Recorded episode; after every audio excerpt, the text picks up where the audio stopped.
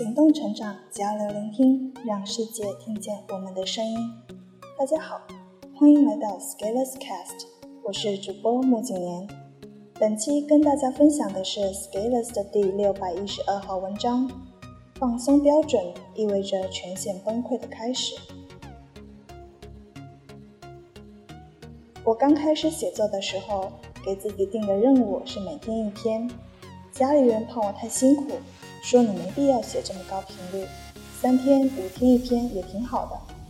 但是当时我不是这么想，那个时候以我的心力和状态，如果因为担心害怕困难，并且逃避压力，退而求其次改成三天一篇，过一段时间就会变成五天一篇，再过一段时间就会一周一篇，十天一篇，然后一个月也懒得动笔，于是就做黄了。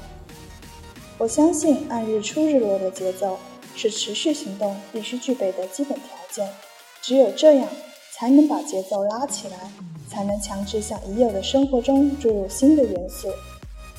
最后事实证明我的想法是对的，结果说明了一切。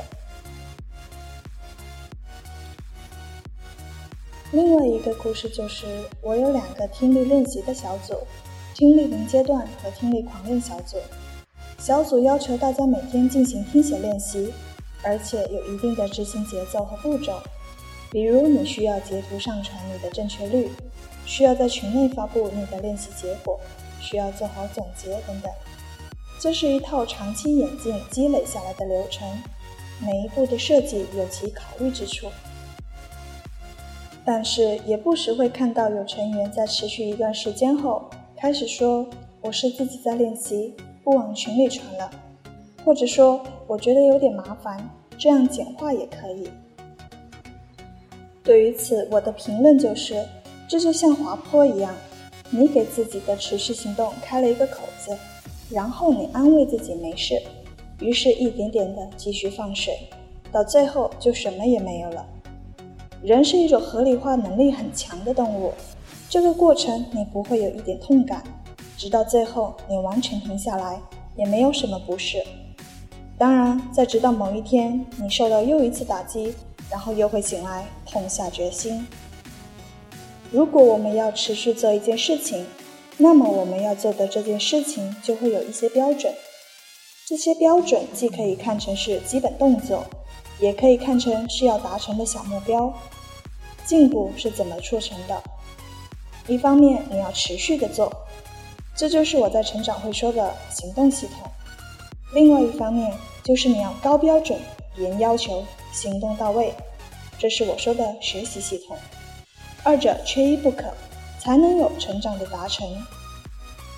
而在这个过程中，肯定会有松懈的时刻，也许你不太在意，但是我建议大家把弦绷紧，因为放松标准意味着全线崩溃的开始。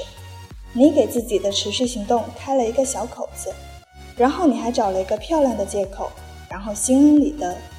但是其实你只是懒了一会儿而已。我觉得更应该做的是站起来和这个苗头直面，然后用自己的行动把势头压下去，保持你自己系统的稳定。这其实也叫维稳，你内心的维稳。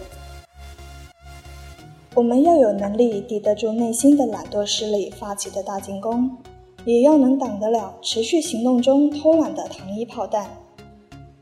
正如毛泽东在论述糖衣炮弹时说的：“夺取这个胜利已经是不要很久的时间和不用花费很大的气力了，巩固这个胜利则是需要很久的时间和要花费很大的气力的事情。